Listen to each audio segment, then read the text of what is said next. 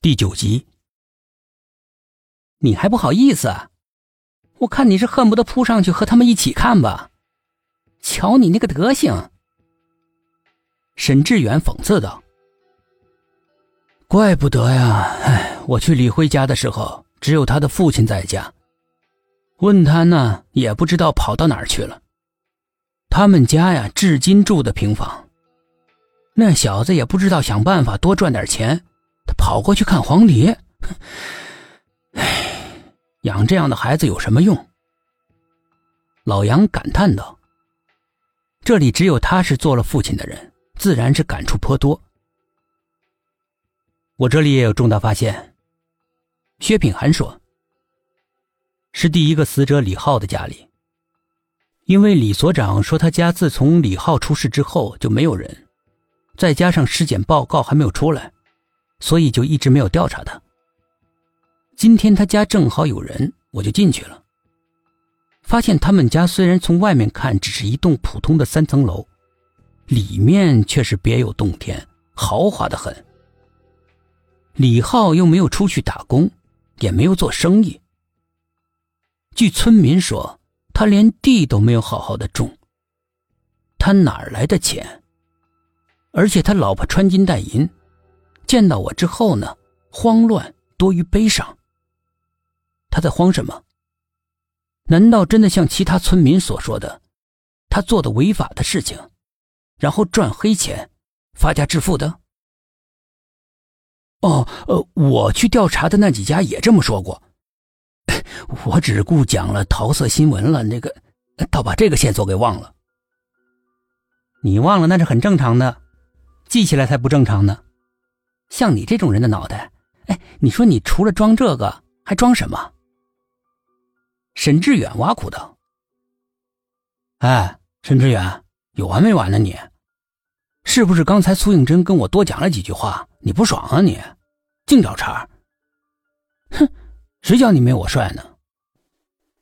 沈志远嗤之以鼻，他立刻反击，眼看着斗嘴就要变成动武了，苏应真忙过去给拉架。这两个家伙，只要是组里来个稍有姿色的女警，他们必定会死掐。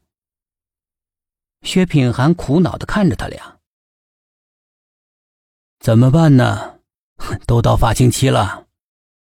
老杨开口道：“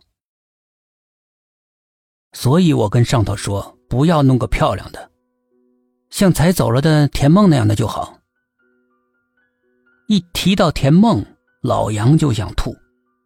那个女警人不如名，长得是五大三粗的，皮糙肉厚，丑陋无比，而且力大无穷，整个就是一个夜叉。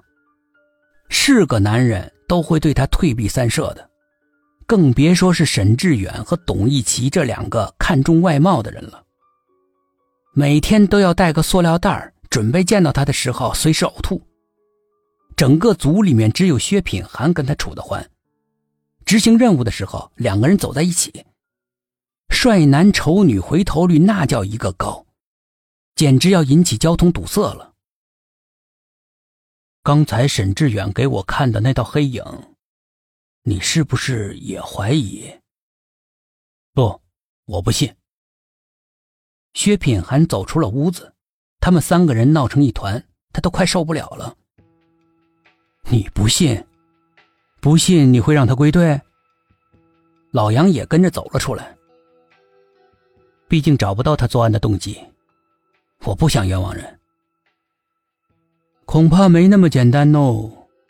你现在不是不信，而是半信半疑，因为你没有亲自证实。对，你说的很对。虽然电脑里看起来会有一团黑雾，但是自然界本来就是很奇怪的。而且那些画面，是沈志远调出来的。他本来就是电脑高手，这件事情有待怀疑。小薛，叫我说什么好呢？你太看重证据了。也正是因为如此，你才会冤枉小苏。他催眠出了问题，我们都认为是巧合。只有你，